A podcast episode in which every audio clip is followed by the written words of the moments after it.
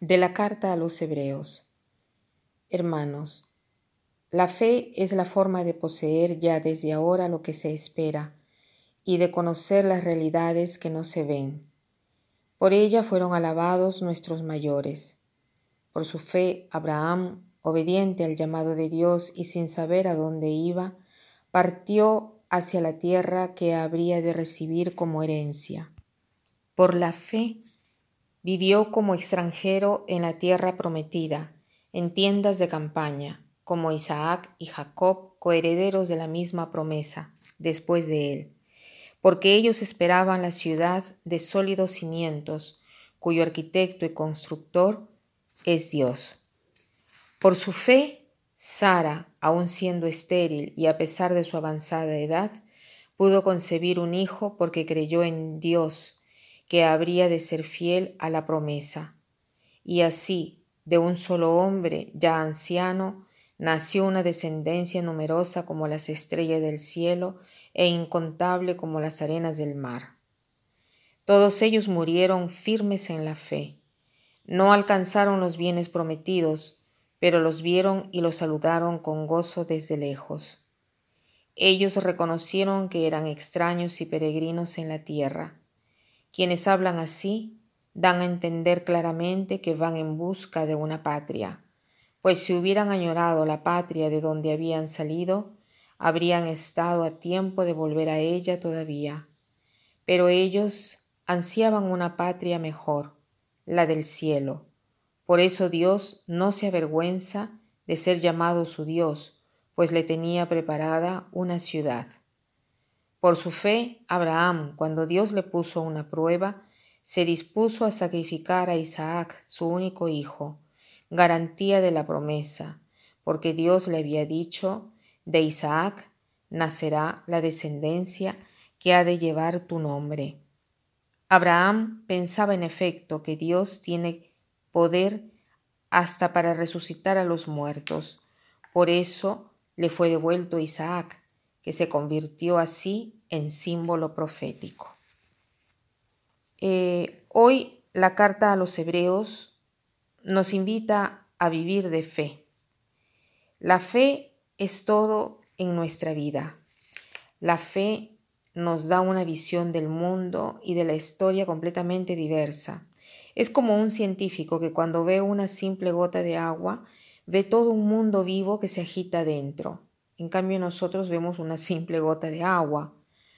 Pongamos otro ejemplo. Un artista, un poeta, ve una flor y ve mucho más que la flor.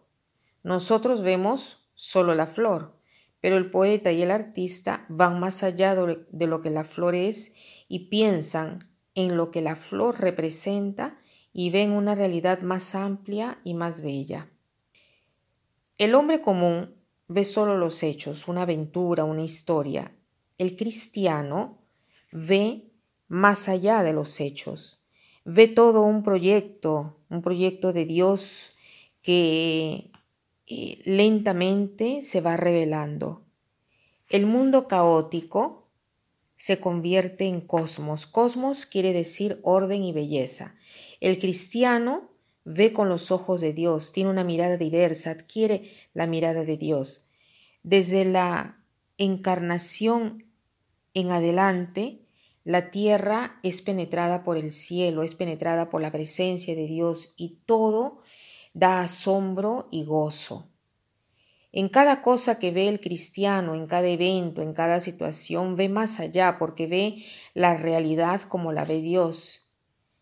¿Y cómo hace para adquirir esta fe? ¿Cómo hace para disponerse a esta fe? Porque la fe no se puede adquirir, no se puede comprar. La fe es como toda eh, realidad grande y bella. Todas las realidades de nuestra vida no son realidades que podemos ganarla, obtenerlas y conquistarlas, sino que son realidades que podemos solo disponernos a recibirlas.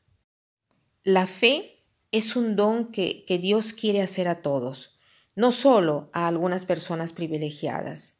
Basta solo disponerse para recibir este don. Dios ha hablado en diversos modos y últimamente ha hablado a través del Hijo. Entonces, si nos disponemos a leer el Evangelio, pero no como un libro cualquiera, sino como un libro lleno de Espíritu Santo, lleno de Dios, lleno de su presencia, ¿no? Eh, entonces ahí estaremos disponiéndonos a recibir la fe. Eh, me han contado una historia que me ha sorprendido mucho. Había un hombre que estaba, eh, había ido a la guerra y todas las semanas mandaba una carta a su mujer y la mujer había conservado todas esas cartas y cuando él eh, ha regresado a la casa ha visto todas sus cartas en orden en el cajón, pero para sorpresa suya ha visto que todas las cartas que él había mandado estaban totalmente selladas sin abrirlas. Entonces quedó sorprendido y le dolió mucho porque él había puesto todo su corazón en ellas, ¿no? Entonces le preguntó eh, a su mujer que por qué no las había leído. Y ella le respondió que era porque esperaba siempre el momento oportuno, que tenía tantas cosas por hacer, que los niños que tenía que llevarlos a la escuela, que ayudarlos a hacer las tareas, que tenía la casa, el trabajo y que no había tenido tiempo jamás. Imaginémonos qué desilusión para ese hombre que todas sus palabras, su corazón, el abrirse, ¿no? De todos sus sentimientos no habían estado, eh, su mujer no los había sentido, eh, así se siente Dios, ¿no? Que nos ha mandado su palabra, la Biblia, y nosotras, nosotros la mantenemos cerrada. Esta es la misma cosa que para un hombre que ha escrito cartas a su mujer. Y para terminar, quiero citar una frase que dice así, La fe es un cruce de luz y tinieblas.